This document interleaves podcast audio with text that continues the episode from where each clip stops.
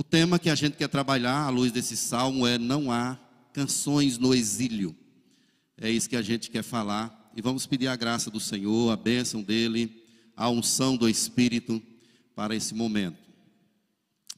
Senhor Deus, nos instrua agora na tua palavra, nos alimente com a Escritura, que o Senhor possa falar ao nosso coração.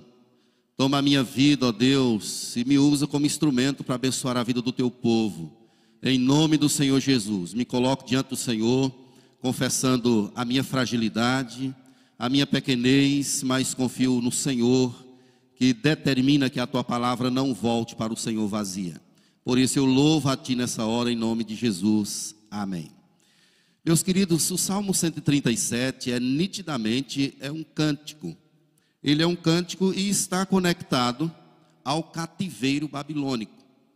Há quem atribua a autoria desse salmo ao profeta Jeremias, mas não sabemos ao certo. O ano, provavelmente o ano 400 anos antes de Cristo. É, o período é pós o exílio, pelos verbos aí do texto, a gente entende isso. Nos assentávamos, chorávamos, lembrávamos, pendurávamos. Então veja que os verbos estão colocados no passado dando a ideia de que o salmo foi composto logo após o período do exílio. Então, essa é um contexto, um pano de fundo que nós temos aqui a respeito do salmo. Ele encerra, como eu falei anteriormente, com uma linguagem um pouco estranha para nós. É uma linguagem de vingança.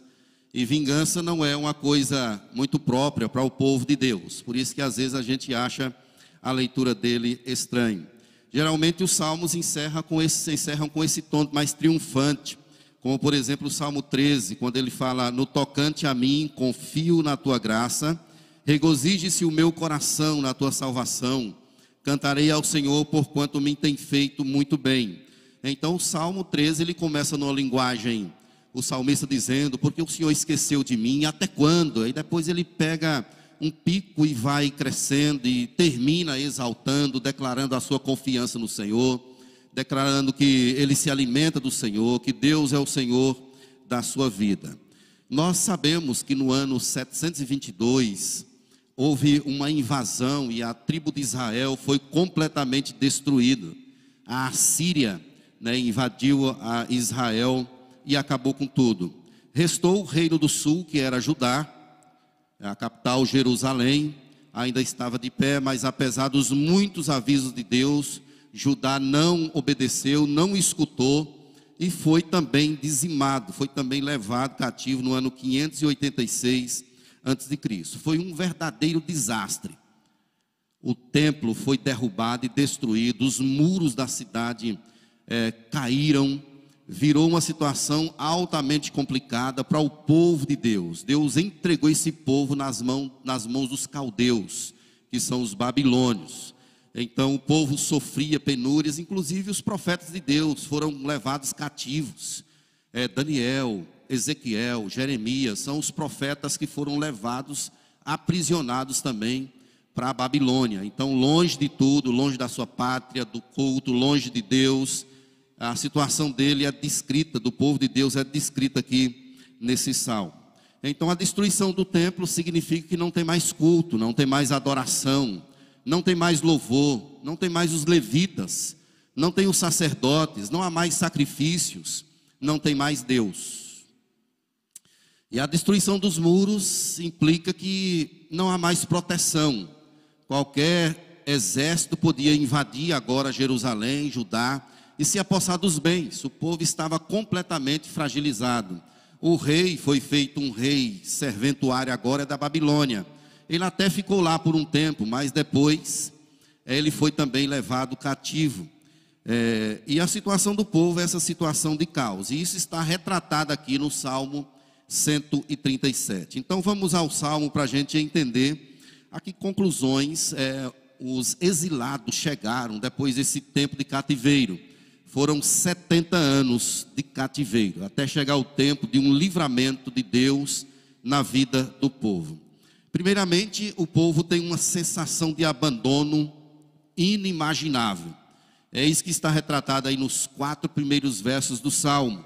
Eles vivem uma situação de abandono completo, abandono. Quando eles falam assim, as margens do rio, dos rios, eles estão se referindo aí ao rio Tigre e Eufrates. A Babilônia era uma terra altamente produtiva, rios, árvores. Era um local bom, tanto é que quando houve o decreto do rei para o povo de Deus voltar para a sua terra, muitos dos israelitas, eles não quiseram mais voltar. Ficaram por lá mesmo, constituíram famílias, se misturaram por lá e não quiseram mais voltar, porque a cidade de fato era uma cidade produtiva. Mas há aqui no texto, nitidamente, uma ideia de tristeza, uma ideia de lamento. Assentávamos, que significa desolação, chorávamos, é, a alma vertendo lágrimas por conta da situação que eles estavam vivendo. A razão para isso era a saudade de Sião, saudade de Jerusalém, saudade do templo.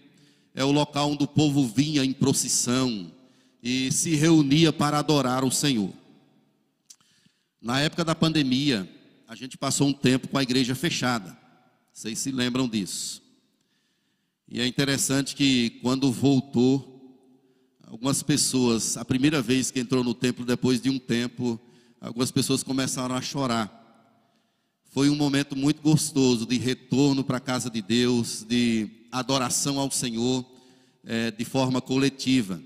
Imagina aí o povo de Deus numa terra estranha, deuses estranhos, costumes diferentes, não há cânticos, não há nada, só desolação, tristeza.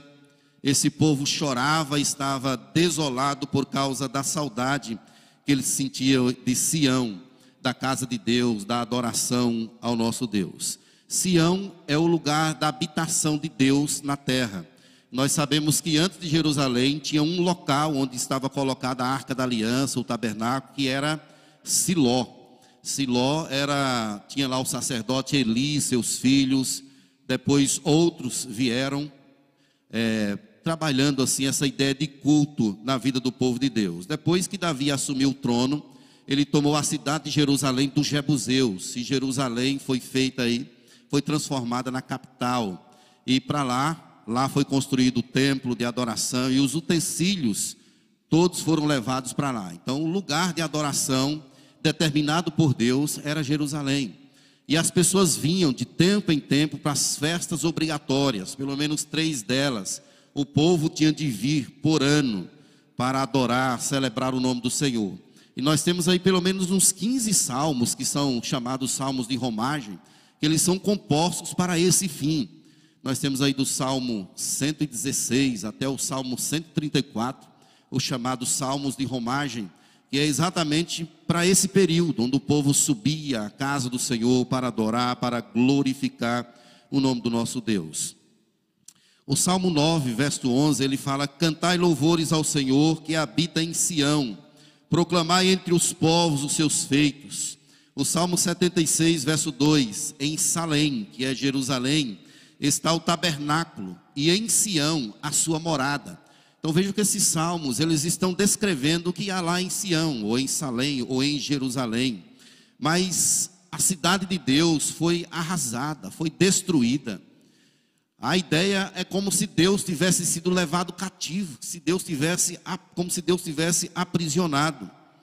Miqueias no capítulo 3, verso 12, ele chega a dizer: Sião será lavrada como um campo, e Jerusalém se tornará em montão de ruínas, e o monte do templo numa colina coberta de mato. Então é a visão que o profeta Malaquias tem a respeito de Sião. Por que que isso aconteceu? Por causa da teimosia, da dureza do povo. O povo não quis obedecer e agora estavam presos, estava preso na Babilônia, sofrendo penúrias e com saudade no coração de Sião não havia mais nada para alegrar o coração do povo, absolutamente nada. O clima é um clima de completa desolação. O profeta Jeremias, quando escreve Lamentações, no capítulo 2, verso 4, ele chega a dizer: Destruiu tudo que era formoso à vista, derramou o seu furor como fogo na tenda da filha de Sião, tudo ficou em chamas, tudo caiu por terra. Imagine que situação. que está vivendo o povo de Deus. É uma situação de desolação. O profeta Isaías retrata também a situação do povo no capítulo 24, verso 8. Cessou o foguedo dos tamboris, acabou o ruído dos que exultam e descansou a alegria das harpas. Tudo estava arruinado. As harpas foram levadas para a Babilônia. Isso é interessante, meus irmãos, aqui no texto, porque eles foram levados cativos, mas não esqueceram de levar as harpas. As harpas significam alegria, louvor, adoração. Eles não deixaram as harpas lá em Israel, em Jerusalém. Eles levaram essas harpas para a terra da Babilônia. Eram símbolos da esperança é como se ele dissesse assim: Olha, estão aqui e Deus um dia vai restaurar a nossa sorte, Deus vai nos levar de volta. E como se não bastasse agora, os caldeus estavam pedindo aos israelitas para cantar cânticos. Mas era uma espécie de zombaria, não é de verdade. Aqui eles estão zombando, estão menosprezando o povo de Deus. Cante-nos alguns cânticos de Sião. E quais eram os cânticos de Sião? Os salmos, ele é o inário que era cantado naquela época. E esses cânticos de Sião são exatamente os cânticos de romagem. Salmo 116 ao Salmo 134. Eram os cânticos que eram ali entoados no momento da procissão, no momento da adoração ao Senhor. Pense aí no Salmo 46, por exemplo. Salmo 48, Salmo 84, Salmo 122. Quão amáveis são os teus tabernáculos, Senhor. Alegrei-me quando me disseram: Vamos à casa do Senhor. Esses são os cânticos de Sião, mas mais que isso, os cânticos de romagem. Como eu já disse a vocês, pense no Salmo 121. Pense aí no Salmo 125, os que confiam no Senhor são como os montes de Sião. Salmo 126, quando o Senhor restaurou a nossa sorte, ficamos como quem sonha eram os cânticos daquela época, mas os caldeus estão dizendo assim: olha, nos cante louvores, apresentem-se, cantem canções. Os opressores estavam fazendo isso, mas era num ato de zombaria. E a resposta do povo de Deus é uma resposta é, categórica que diz aí: como poderíamos entoar o cântico do Senhor em terra estranha? Então eles respondem. É, fazendo uma pergunta. É uma pergunta retórica que não carece de resposta. Nós não podemos cantar o cântico do Senhor porque estamos em terra estranha. Aí, meus irmãos, no exílio não tem canções, não há cântico, não há alegria. É interessante que às vezes Deus nos leva para o exílio para tratar o nosso coração. E nós somos aprisionados. E por, passamos por tempos de angústias. Mas existem os autoexilados, aqueles que por conta de coisas, decisões erradas que fazem, acabam sendo conduzidos para uma espécie de exílio. Mas há esperança em toda e qualquer situação, aquele que foi lavado e redimido por Jesus, há esperança.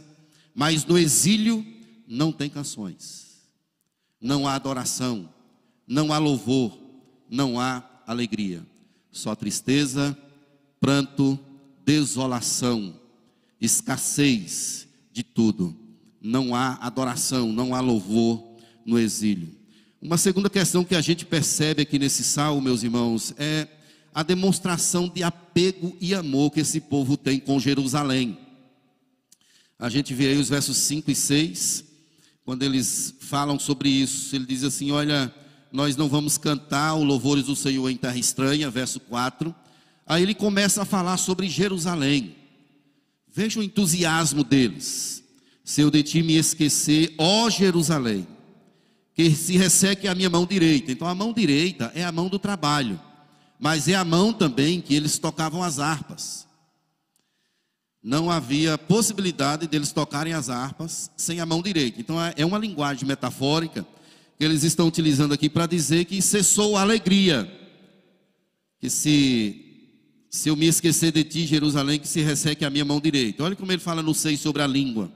Apegue-se a minha língua ao paladar, se não me lembrar de ti, se não preferir eu, Jerusalém, a minha maior alegria. Então a mão direita e a língua significa agora que eles amam Jerusalém, eles estão entusiasmados por Jerusalém, mais até do que tocar a harpa e mais até do que cantar louvores. Então esse é o sentimento aqui. E é interessante, meus irmãos, que eles demonstram esse apego grandioso com Jerusalém. Como eu disse anterior, anteriormente, Jerusalém é o lugar dos sacerdotes, dos levitas, é a casa de Deus, é o lugar do culto, é o lugar da adoração. Jesus, quando ele vem realizar o seu ministério, ele vai entrar em Jerusalém. Nós conhecemos a história do Novo Testamento quando é retratado isso. Ele, ele monta um jumento, uma cria de jumento, e entra na cidade de Jerusalém, e as pessoas estão clamando Osana, Osana nas maiores alturas. Jerusalém tem essa implicação importante na vida do povo de Deus por conta desse lugar de adoração.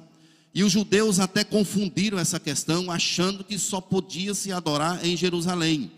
De fato, no Antigo Testamento havia essa chamada de Deus para o povo se deslocar para Jerusalém. Mas com o advento de Jesus, é, essa questão é, essas divisas caíram. E agora se adora a Deus em espírito e em verdade, como Jesus falou à mulher samaritana. Nem aqui, nem acolá, mas os verdadeiros adoradores adorarão ao Pai em espírito e em verdade. Jerusalém é um símbolo da casa de Deus, da adoração ao Senhor, é um símbolo do culto naquela época do Antigo Testamento. Hoje não mais. Tem gente que ainda venera Jerusalém, como se Israel fosse é, um Estado santo. Não é. O Israel que é santo é o Israel de Deus. É o Israel de Deus e não propriamente um local geográfico. Nem o Brasil, nem Israel. Há um versículo lá em Romanos que diz que todo Israel será salvo. E há quem entenda que Israel a quem a Bíblia se refere seja o Israel país. Mas o Israel a quem a palavra de Deus se refere é o Israel de Deus. É por isso que nós podemos adorar aqui em Recife. Outras pessoas estão em, em diversos lugares adorando ao Senhor em espírito e em verdade, porque essa posição geográfica ela foi destruída mas para os judeus esse lugar era um local altamente importante, maravilhoso, porque é o local onde o povo era chamado.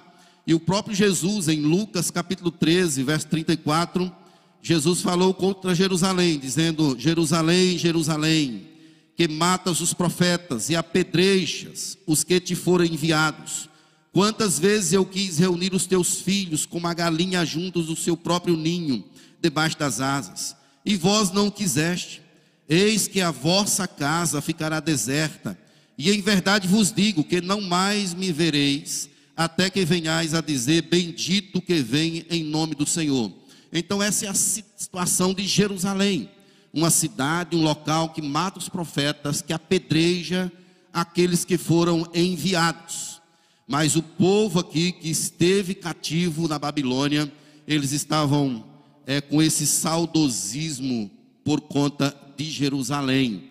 É o local de Deus, é o local da adoração ao Senhor. Quando nós observamos na Escritura, fazendo uma linha mais ampla, a gente percebe que Jerusalém, ela tem um conceito de eternidade. Então, a Jerusalém, que é retratado no Antigo Testamento como um local geográfico, vem para o Novo Testamento como um local que não é mais aquele de adoração, mas todo lugar é lugar de adoração. Mas na Escritura, no sentido geral, Jerusalém toma uma amplitude e perpassa para esse estado de eternidade. A gente percebe no Apocalipse que há uma Jerusalém que vem da parte de Deus. Jerusalém que vem da parte de Deus. Então, a Jerusalém é o povo de Deus reunido. Todos aqueles que foram lavados e redimidos pelo sangue do Cordeiro. Apocalipse 21, a partir do verso 9, diz que Jerusalém tem a glória de Deus, o seu fulgor é semelhante à pedra preciosíssima, e tinha uma grande muralha. Então, Jerusalém, dessa, dentro dessa linguagem escatológica, é a cidade do povo de Deus. Não no sentido literal, mas no sentido metafórico, apontando para a reunião do povo de Deus. A Jerusalém será salva, Israel será salvo. Não propriamente o país, mas o povo de Deus, aqueles que foram trazidos, que foram feitos herança, os filhos de Deus, que fazem parte dessa Jerusalém. E Apocalipse 21, verso 22: Nela não há santuário, porque o seu santuário é o Senhor, o Deus Todo-Poderoso e o Cordeiro. Nessa cidade não precisa do mar, não precisa do sol, não precisa da lua, porque a face do Cordeiro ilumina a cidade. Então é nitidamente um apontamento para algo escatológico. Nós vamos voltar, vamos morar em Jerusalém não no país geográfico, mas na Jerusalém de Deus, naquilo que ela representou. A Jerusalém do Antigo Testamento representa algo maior, a reunião dos filhos de Deus. Nesse lugar não poderá entrar nem mentirosos, nem adúlteros, nem afeminados, nem feiticeiros, é o que está descrito na palavra do Senhor. Ou seja, nada de impuro entrará na nova Jerusalém.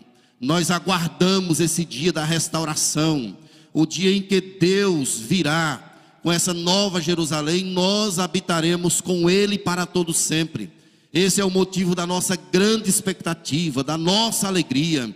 Tudo isso é possível por causa do Messias de Deus, por causa de Jesus Cristo, Senhor da nossa vida. Aí ele diz: Olha, se eu de ti me esquecer, que se resseque a minha mão direita, pegue-se a minha língua ao paladar. O que ele está dizendo é que Jerusalém é mais importante do que a própria vida dele. Ele não está nem aí para tocar harpa, não está nem aí para os cânticos. O que ele quer de verdade é Jerusalém. Ele sente saudades, saudades de Deus, saudades do culto, saudades de adorar o Senhor, do sacrifício, dos levitas, dos cânticos do momento em que a igreja se dirigia para estar reunida, adorando e glorificando o nome do Senhor. Prefiro Jerusalém, a minha maior alegria. Agora pense comigo, queridos. Jerusalém é a promessa de Deus para mim e para você. É a promessa de Deus para nós. Um dia isso vai acontecer. Não fique preso às coisas da terra. Não fique preso às coisas da terra. Eu temo que alguns dos filhos de Deus, gente que ama a Deus, às vezes finca com muitas forças, com muita força as estacas aqui na terra. Amarra com muita força as cordas. E vivem como se fossem cidadãos daqui. A nossa pátria não é aqui, querido.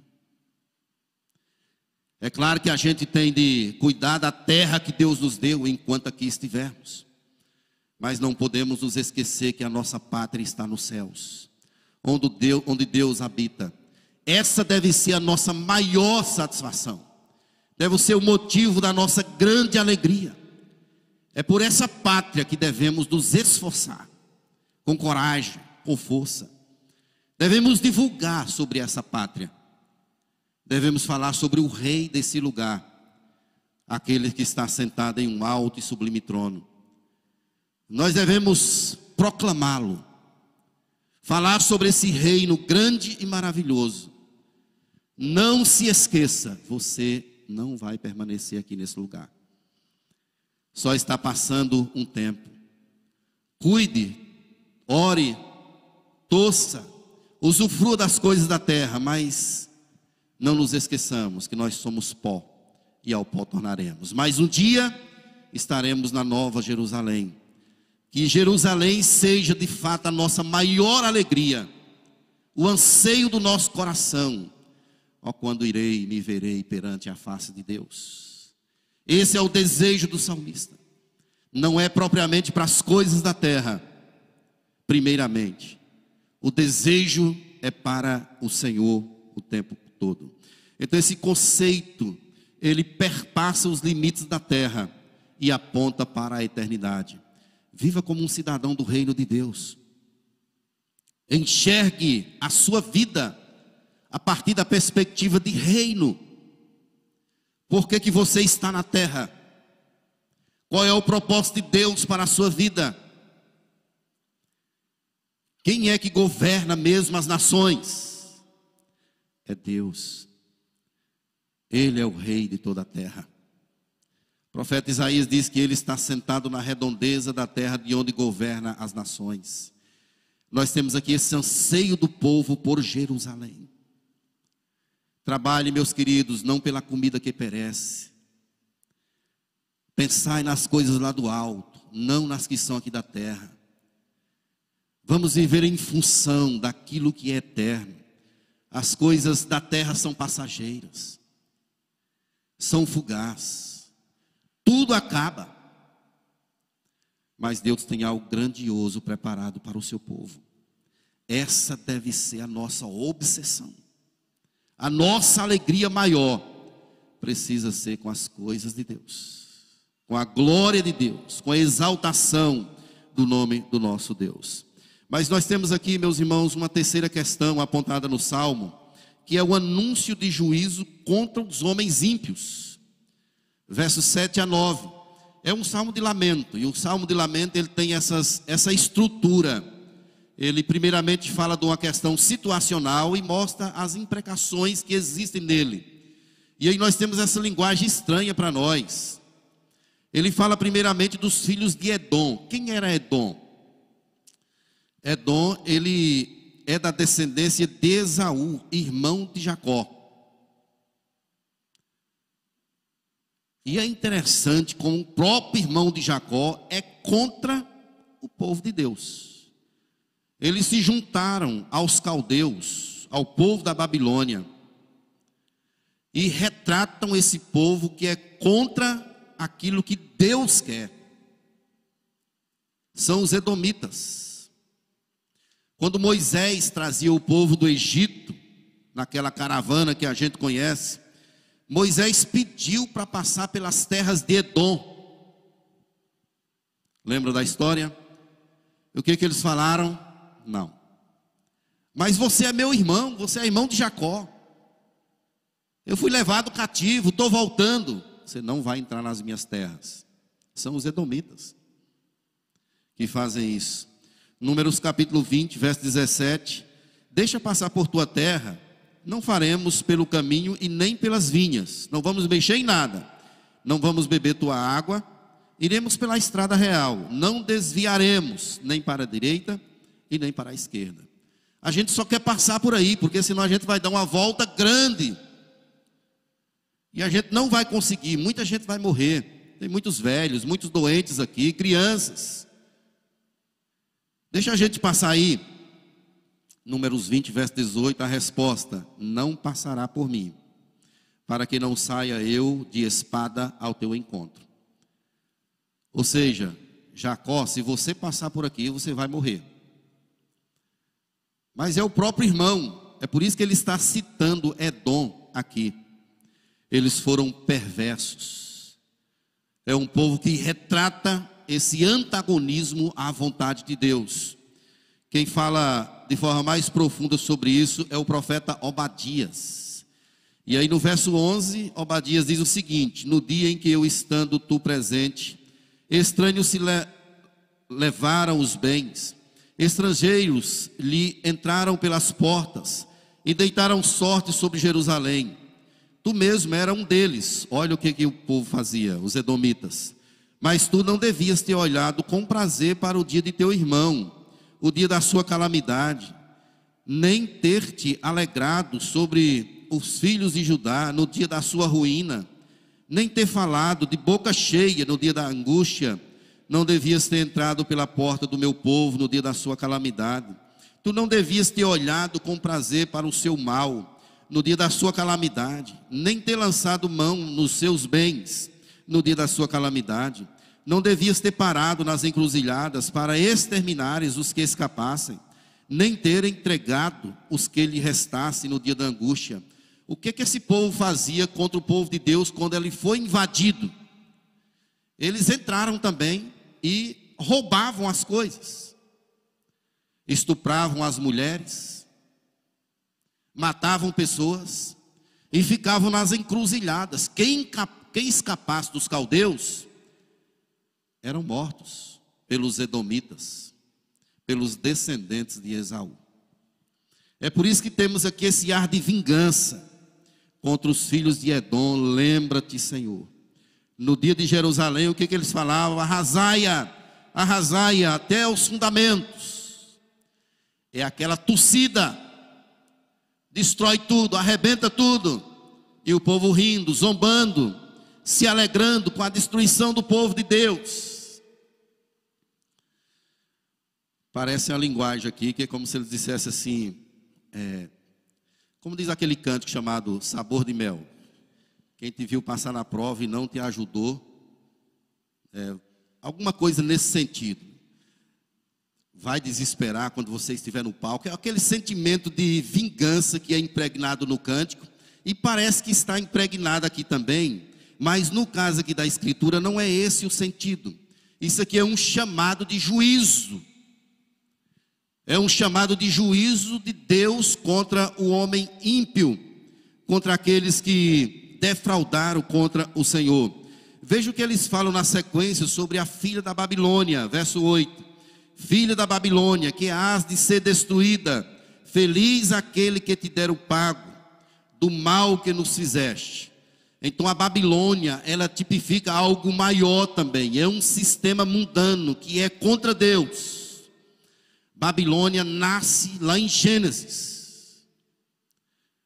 A Torre de Babel é um retrato disso, lá em Gênesis 11. Construamos uma torre para que se torne célebre o nosso nome. Babilônia está se erigindo. E ela vai ser prefigurada em toda a Escritura como sendo essa nação, esse povo que é contra Deus, que é contra o agir de Deus na terra. A Babilônia é o mundo. É o mundo que é contra Deus, é o sistema que é contra o Senhor. E há um clamor aqui para que Babilônia seja destruído. O profeta Zacarias exorta o povo de Deus a sair dela. Fugir, saio da Babilônia. Zacarias 2, 6 e 7. Foge desse sistema. Meus irmãos, nós estamos no mundo mas não pertencemos a ele. Quem quiser ser amigo do mundo, constitui-se inimigo de Deus.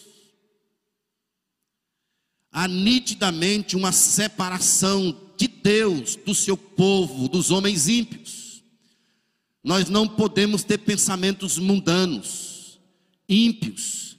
Não podemos estar aprisionados dentro dessa conjuntura satânica não nos esqueçamos que o Deus desse século é Satanás. O príncipe desse mundo é o arqui-inimigo de Deus.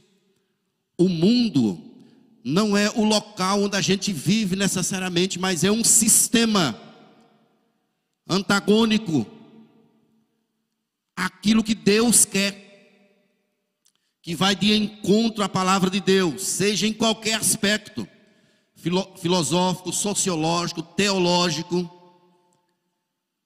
É esse mundo que representa esse antagonismo contra a vontade de Deus.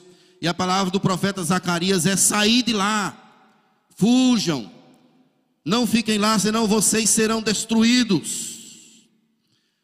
Nós temos de agir como servos de Deus no mundo. Nós temos de ter casamentos como Deus quer. Temos de lidar com o dinheiro como Deus quer. A criação de filhos não é como nós pretendemos, mas é como Deus manda em Sua palavra. Como é que a gente lida com o dinheiro? Como é que a gente lida com a política? Para onde nós estamos seguindo?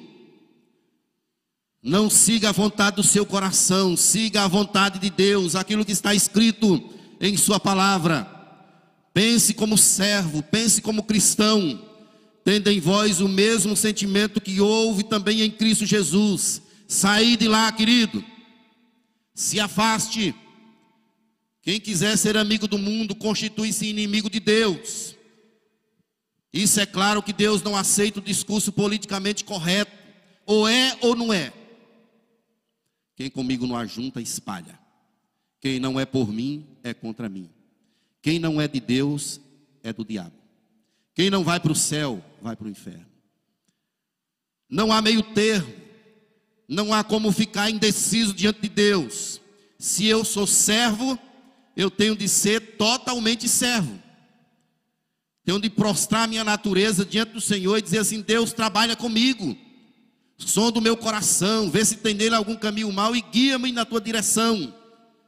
Esse deve ser o nosso prisma. Muitos ficarão de fora do reino, queridos, porque imaginam que podem entrar no reino de Deus de qualquer jeito. Deus nos alcança e há uma construção, uma caminhada de modelamento, de lapidação, de forma que traços mundanos, evidentes, perceptíveis, pode denotar que nós não somos filhos de Deus. Qual é o seu maior anseio? Lembre-se, não viva para ti, Vamos viver para a glória do Senhor. Sair de lá, queridos. Fujam. Corramos da Babilônia, porque ela vai ser destruída. Feliz aquele que te der o pago. É o chamado para o ungido de Deus, para o Messias de Deus que vem dar esse pago à Babilônia. Só Jesus fará isso, com a espada que sai da sua boca com o sopro da sua boca, ele destruirá a Babilônia. Ela será aprisionada. Aqui é o retrato dos homens ímpios que caminham contrário ao projeto de Deus.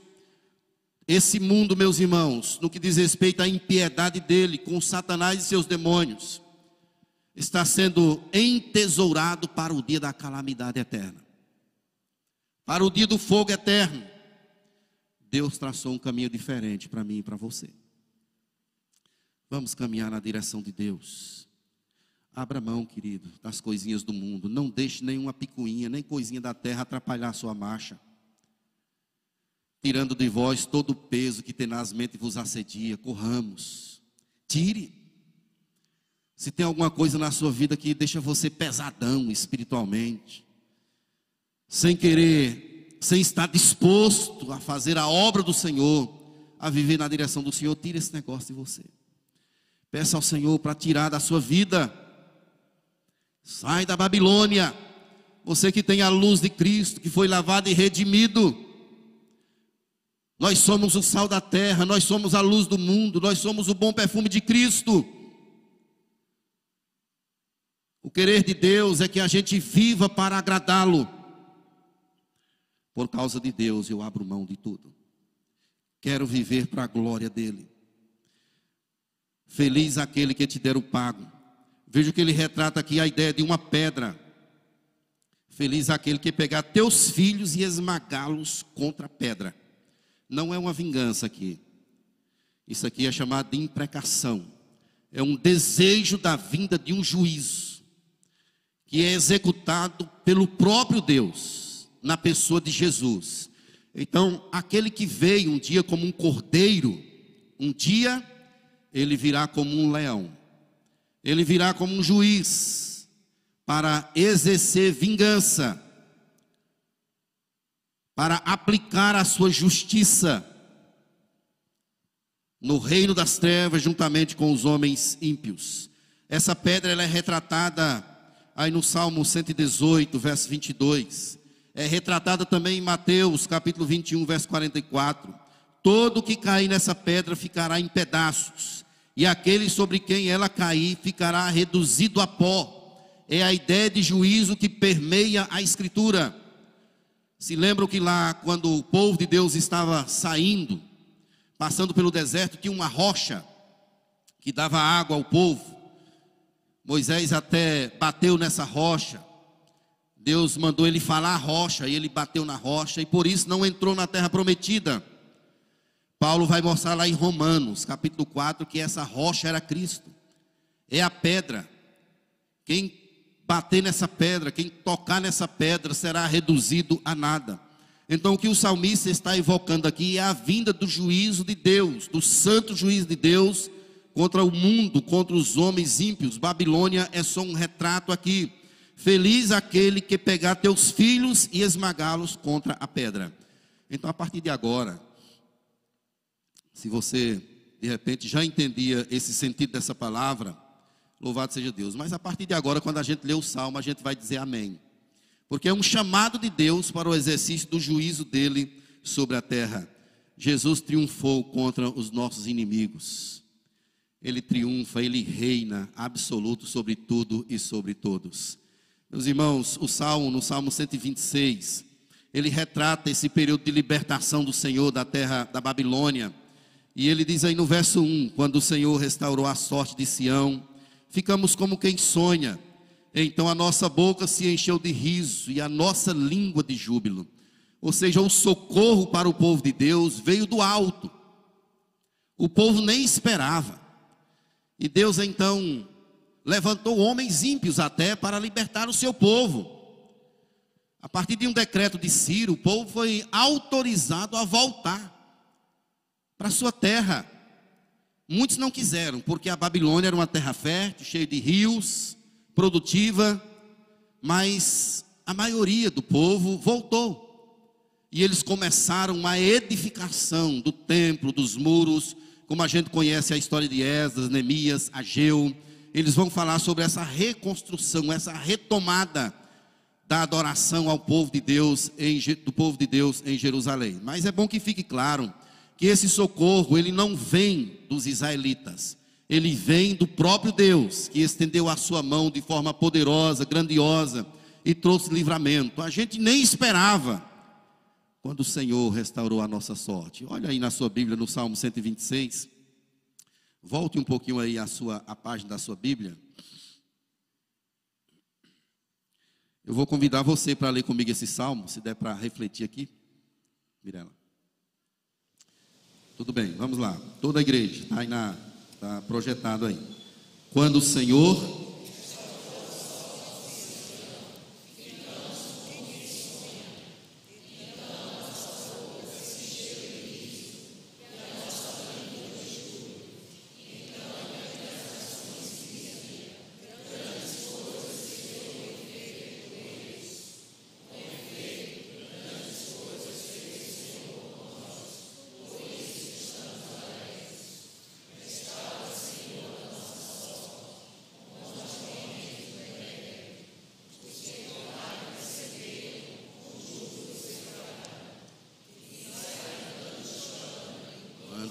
semeia, voltará com júbilo, trazendo seus feixes. Lembram-se das harpas penduradas? Elas estavam lá, agora elas são retomadas, são tiradas de lá e levadas outra vez para Jerusalém, para o cântico, para o culto, para a adoração, para o louvor.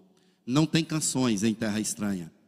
No mundo não há canções, só há tristeza, desolação, não tem alegria alegria perpétua somente na presença do Senhor. É por isso que o salmista enche o seu coração e diz: Alegrei-me quando me disseram, vamos à casa do Senhor.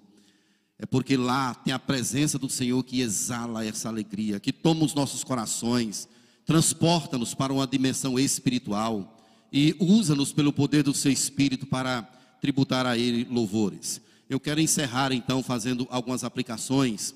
A primeira delas é que o socorro para o povo de Deus só do alto, só de Deus. É Deus quem vem ao nosso encontro, é Ele quem nos liberta. Nós não podemos buscar respostas dentro de nós mesmos, não podemos buscar soluções nas estruturas humanas. Quem vai trazer socorro para o nosso país não é Bolsonaro se ganhar, não é Lula se ganhar. Quem vai trazer solução para o nosso coração é o Senhor. Não é uma estrutura governamental, não é o Senado, não é o Congresso, não são juízes do STF, é Deus quem reina absoluto sobre todas as coisas. Eleva os olhos para os montes, de onde me virá o socorro? O meu socorro vem do Senhor que fez os céus e a terra. É dele, meus irmãos, é quando ele estende a sua mão poderosa, vem ao nosso encontro, nos abençoa, nos pega em seus braços, conduz a nossa vida para o louvor e glória do seu nome. Então não vamos colocar a nossa confiança na estrutura humana, em governo nenhum. Vamos colocar a nossa confiança naquele que é Deus, naquele que é Senhor, naquele que não perde o controle absolutamente da história. Uma outra aplicação que podemos ver aqui é que para quem está longe de Deus, há uma saudade impreenchível. Você já teve esse período de desviar, vamos utilizar essa palavra, desviar da igreja? Quem sabe você foi criado na igreja, teve aquele momento grandioso e depois, entre aspas, você se desviou. Isso pode acontecer na vida de qualquer um de nós. E de repente a gente, o nosso coração tomado por saudade, lembrando do que havia lá, não é um saudosismo infrutífero, mas é a saudade de Deus, a saudade do culto. Essa é a sensação. Quem está longe de Deus tem uma saudade que não pode ser preenchido por nada no mundo. Se a pessoa correr atrás do recurso, da fama, dos aplausos, das luzes, nada pode preencher o coração dele. Mas quando ele chega na casa de Deus, na adoração, no louvor, ele recebe essa cura, esse preenchimento total. Ele sabe que a sua identidade é o Senhor, que a glória da sua vida é Deus. Uma vez eu estava na igreja onde era pastor e chegou um homem buzinando estava de moto e chegou, parou na porta da igreja e ficou ali buzinando. Eu estava no gabinete pastoral e eu percebi, olhando assim pelo, pelo vidro, eu vi que ele estava chorando, em prantos. E era um homem que havia sido criado na igreja, que foi batizado na igreja, casou na igreja, mas estava vivendo longe de Deus. E ele, certamente por um toque do Espírito, caiu em si. E ele veio e disse: Pastor, que saudade da casa de Deus. Eu queria entrar nesse lugar. E prostrou, se ajoelhou e disse: Aqui é o meu lugar a partir de agora. É a presença do Senhor, é o lugar da habitação do Senhor. É esse o sentido, essa saudade de Deus. Ó, quando eu irei e me verei perante a face de Deus. É possível que pessoas aqui nessa manhã estejam distantes de Deus. Você não vai encontrar preenchimento para a sua vida fora de Deus. Você pode ir para onde você quiser. Se você conquistar tudo na vida, o seu coração permanecerá um deserto, porque só o Senhor pode preencher esse espaço, essa lacuna que existe. Uma outra questão, meus irmãos, é que não há canções no mundo, não há canções no exílio. Saia de lá, venha para perto de Deus em nome do Senhor Jesus. Você quer celebrar com júbilo? Venha para perto de Deus. Não é necessariamente para perto da igreja. Venha para perto de Deus. Se afaste, porque o mundo ele tem uma espécie de cola. O sistema ele é vivo. É como uma teia. É como uma teia se afaste. Peça graça ao Senhor. Deus cura o meu coração, cura a minha vida, liberta-me de todo espírito mundano. Não há canções do exílio. Lá só tem desolação, choro, pranto e tristeza. Ainda que o som seja estridente, ainda que a música seja balançante, ainda que aparenta haver alegria no rosto das pessoas, lá só tem morte, cheiro de morte. Lá impera a tristeza, a desolação, a angústia. As pessoas sem Deus estão vivendo, estão desesperadas. E elas fazem de tudo para criar uma espécie de sustentação para elas próprias. Juntam dinheiro, constroem propriedades e tantas outras coisas, e finalmente percebem que essas coisas não garantem nada. Não há canções no exílio, querido. Canções de verdade, só na presença do Senhor. Aqui às vezes a voz é até desafinada mas o coração está afinado.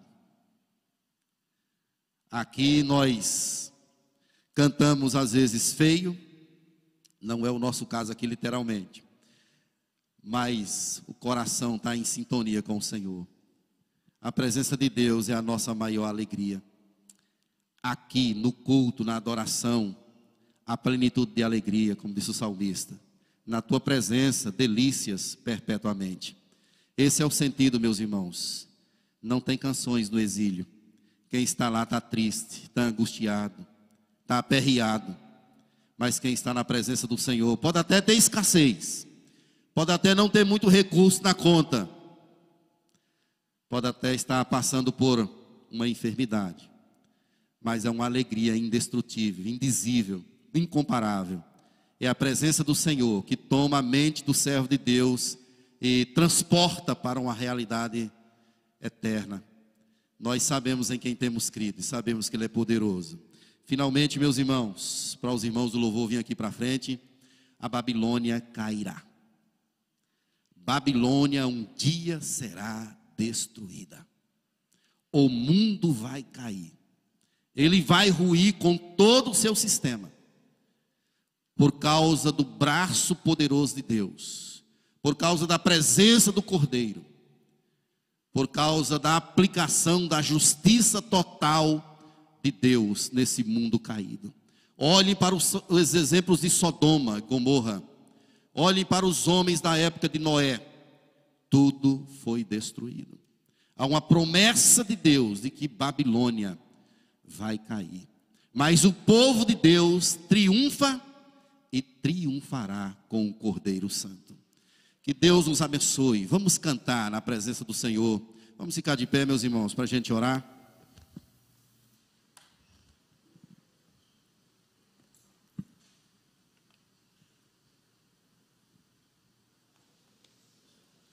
Eu quero orar pela sua vida.